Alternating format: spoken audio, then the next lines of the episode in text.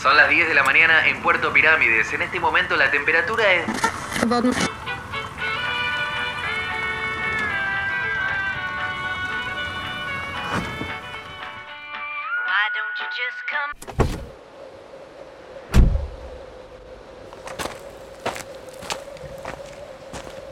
¿Lo llenamos de Infinia? Sí, dale, ¿puedo pagar con la app IPF? Claro, sí, puedes pagar con la app. Por acá sigo hasta el pueblo, ¿no? Sí, ¿venís por las ballenas? Obvio.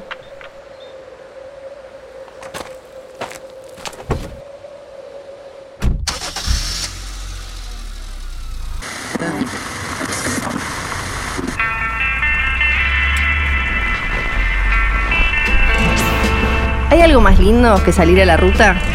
Manejar durante horas mirando cómo el paisaje se transforma. Las voces de la radio se confunden con nuestros pensamientos. Una vez alguien me dijo que cuando viajamos por la Argentina, viajamos hacia nosotros mismos. Los viajes son los lugares que conocemos, pero también las personas con las que nos cruzamos. Y tanto en las grandes ciudades como en las rutas más desiertas, donde hay una historia, hay una IPF. La aventura no empieza cuando arrancamos el auto, sino mucho antes, cuando la planeamos. El viaje comienza con los consejos de lugares para comer, dormir o sacar una foto.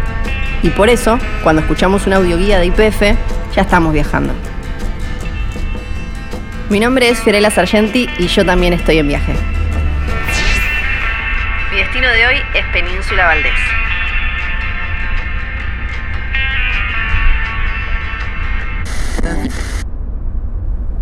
Chubut tiene todo lo que la Patagonia puede dar. Una costa atlántica súper extensa con pingüinos, leones marinos, ballenas, una inmensa meseta con altares de piedra y el hermoso valle del río Chubut con lagos y bosques cordilleranos tan espectaculares como los de Río Negro y Neuquén.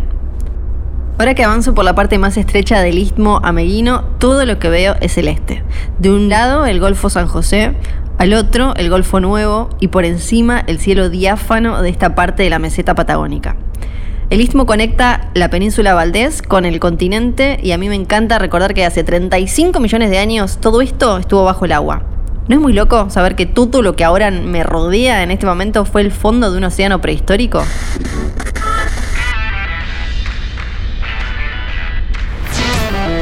No hace calor, pero tengo el aire acondicionado prendido. Es un tip que me dio un chubutense para evitar que el polvo del camino se meta adentro del auto. Es un súper buen consejo teniendo en cuenta que el circuito completo por la península Valdés implica más de 200 kilómetros por ripio. Para estar preparada, además, antes de salir revisé la presión de los neumáticos en una IPF. Recorrer la península es como estar en uno de esos libros de Elige tu propia aventura que leía cuando era chica. La ruta provincial 2 me lleva a lo largo del istmo y si quiero puedo hacer un pequeño desvío sobre el ripio para ir hasta la isla de los pájaros. Una vez superado el istmo, puedo retomar la 2 para visitar el faro y la colonia de elefantes marinos de Punta Delgada, o tomar la ruta provincial 3 hacia Punta Norte, donde si tengo suerte voy a ver orcas y lobitos marinos. Si elijo una de las puntas y después quiero ir hacia la otra, entonces puedo tomar la ruta 47 y hacer un stop por Caleta Valdés para ver a los pingüinos de Magallanes. Pero antes de pensar en desvíos y caminos alternativos, me voy a embarcar en una pequeña aventura.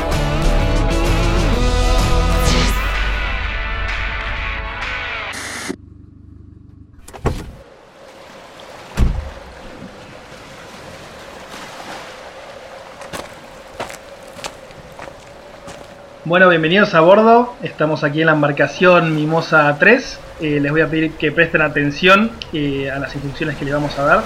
Ahora vamos a ingresar al mar. Les vamos a pedir que permanezcan sentados. Bueno, una vez que estemos eh, haciendo el avistaje, les voy a pedir por favor que respetemos el orden.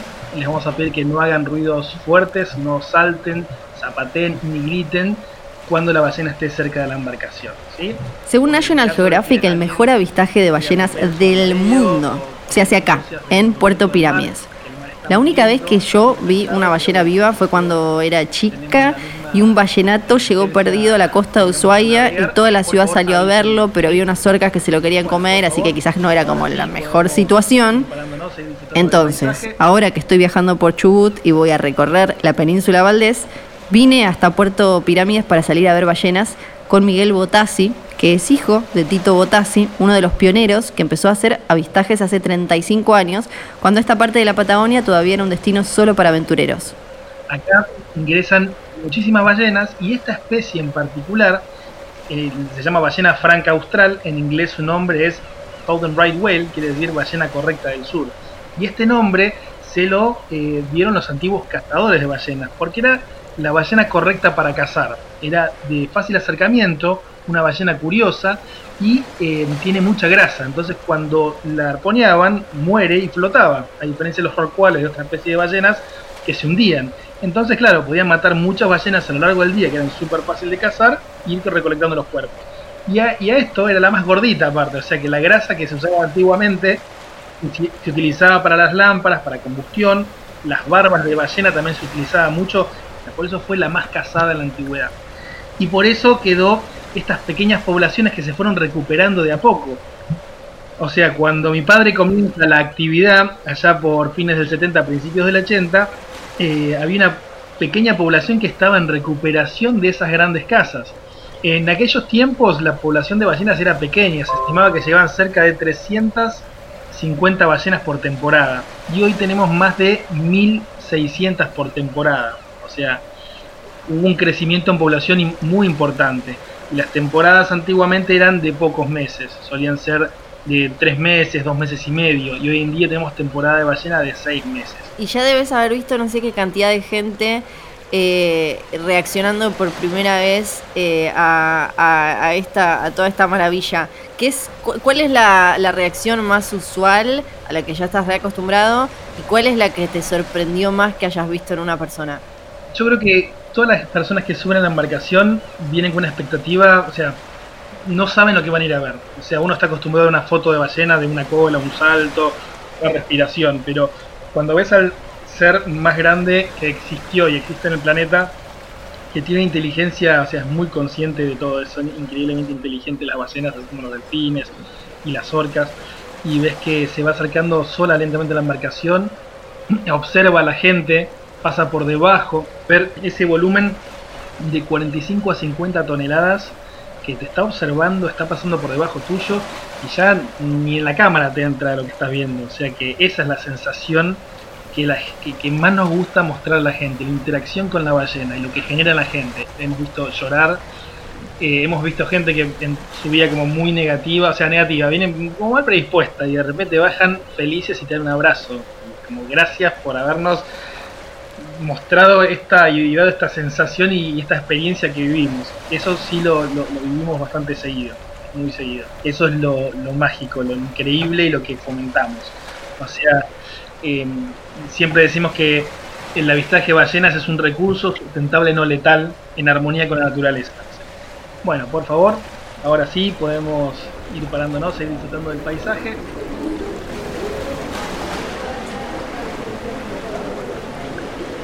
Ya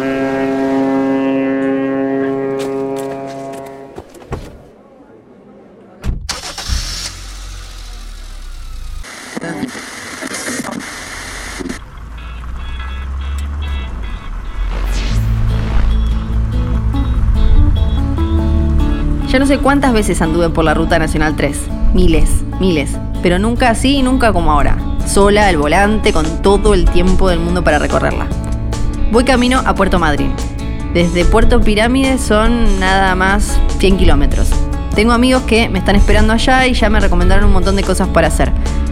Capaz que finalmente me anime a hacer un bautismo de buceo en el Golfo Nuevo o me levante al amanecer para hacer snorkeling con los lobos de mar. Para el atardecer ya tengo un planazo que es sentarme frente al mar en el mirador del ecocentro, en el lugar con mejor vista de toda la ciudad.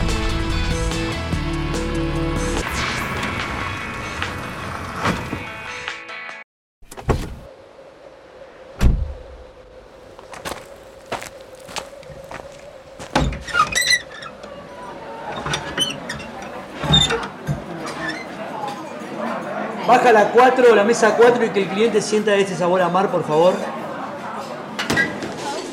Cuando le conté que venía a pasar unos días a Madrid, una amiga muy sibarita me recomendó que viniera a comer a En Mis Fuegos, el restaurante de Gustavo Rapretti, que además de chef es químico biológico.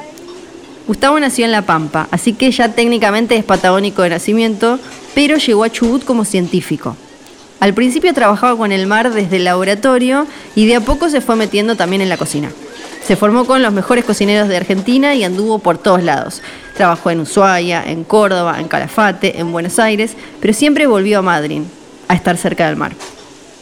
Gustavo es un experto en trabajar con los productos locales de esta parte de la Patagonia y además es uno de los creadores del Festival Madrid al Plato.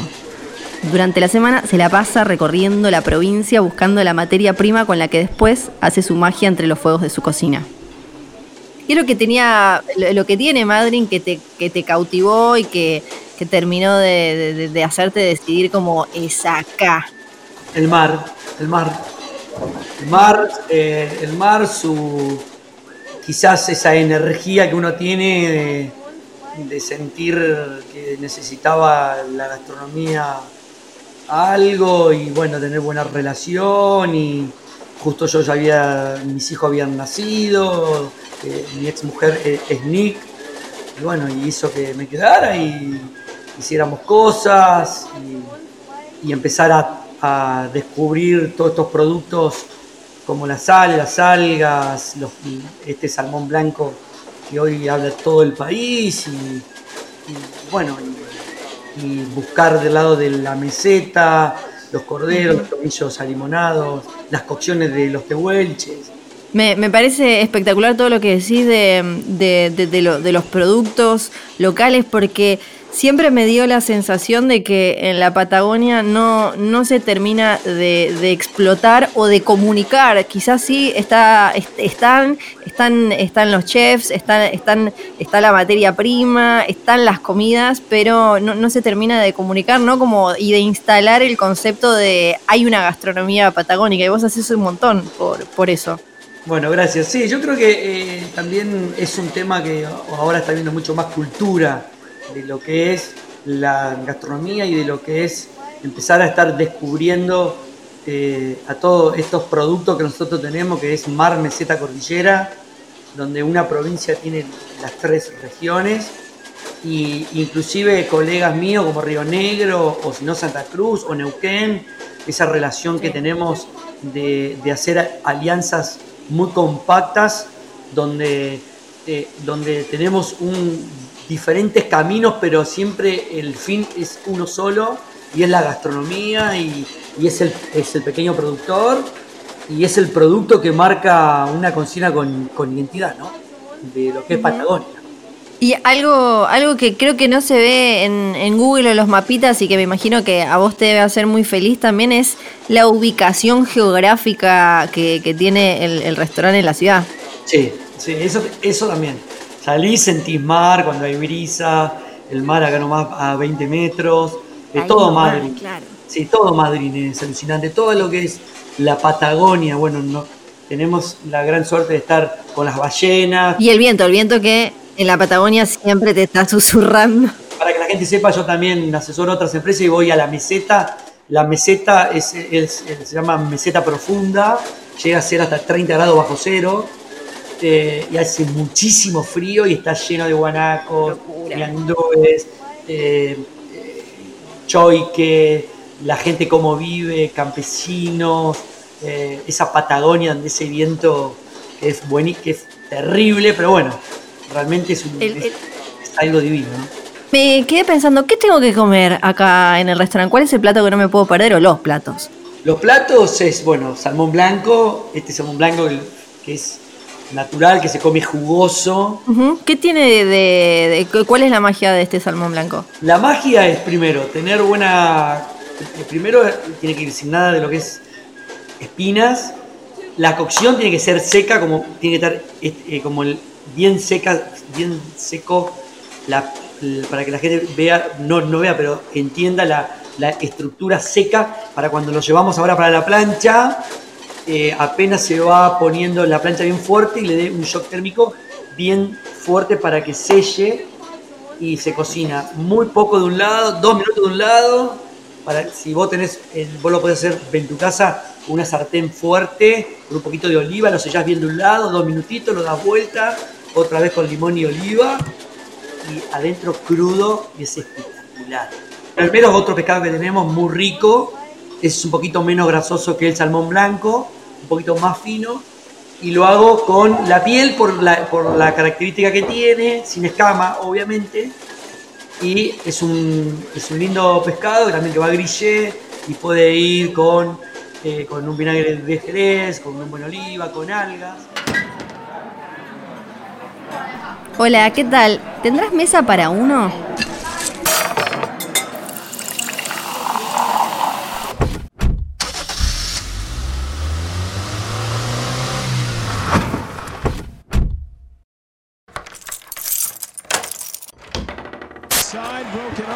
Más temibles del mundo natural.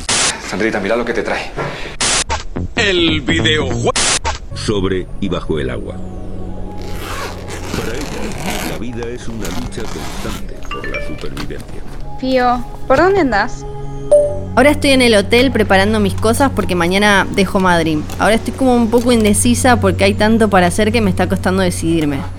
Un plan es ir a la Reserva Natural de Punta Tombo, que son casi 190 kilómetros desde acá por la Ruta 3, que es la colonia de pingüinos de Magallanes más grande del mundo, y parece que la visita es súper tranqui y que llegó en el momento justo además porque abre solo entre septiembre y febrero.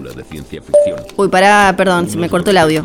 Te iba a decir que por otro lado estoy con ganas de un poco más de playa y si en vez de salir hacia el sur de Chubut me desvío unos días hacia el norte por la 3, estoy a dos horas y media de Playas Doradas, que es un pueblito rionegrino en la costa del Golfo San Matías, ahí entre Madrid y las grutas, que parece que es súper tranquilo, casi virgen todavía y donde el agua es transparente.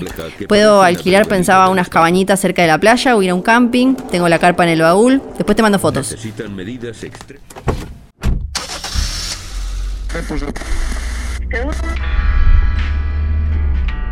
Los últimos kilómetros del día siempre son para descansar.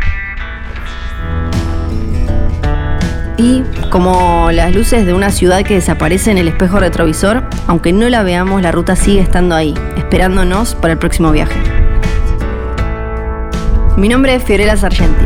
Nos vemos en el próximo destino, en la próxima IPF.